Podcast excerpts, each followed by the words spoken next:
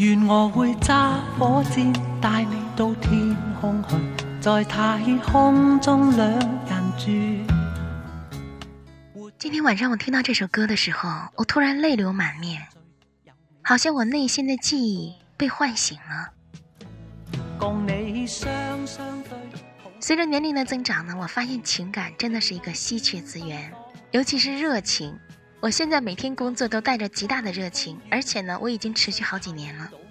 今天呢，我看到一句话，他说呢，什么才是面向未来的三种知识呢？头脑、热情和实践。我突然猛醒，诶，这不就是我每天做的事儿吗？热情这种东西啊，真的是太神奇了。你可以无怨无悔、不计任何代价的去做你喜欢做的事儿，而且呢，你做的事儿呢，一定是发自内心的事情。才会有这种热情。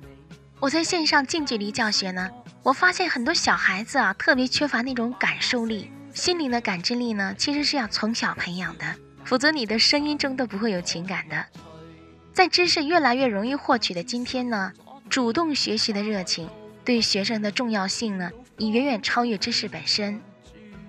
嗯，分分钟喜欢你，这种喜欢你呢，不光是喜欢一个人，更是喜欢一个事情。我觉得人在这个世界上最幸福的两件事呢，就是跟喜欢的人在一起，做自己喜欢做的事儿。分分钟需要你，这首歌真是太好听了。它击中过你的灵魂吗？你有发自内心的热爱吗？赶快去找找吧。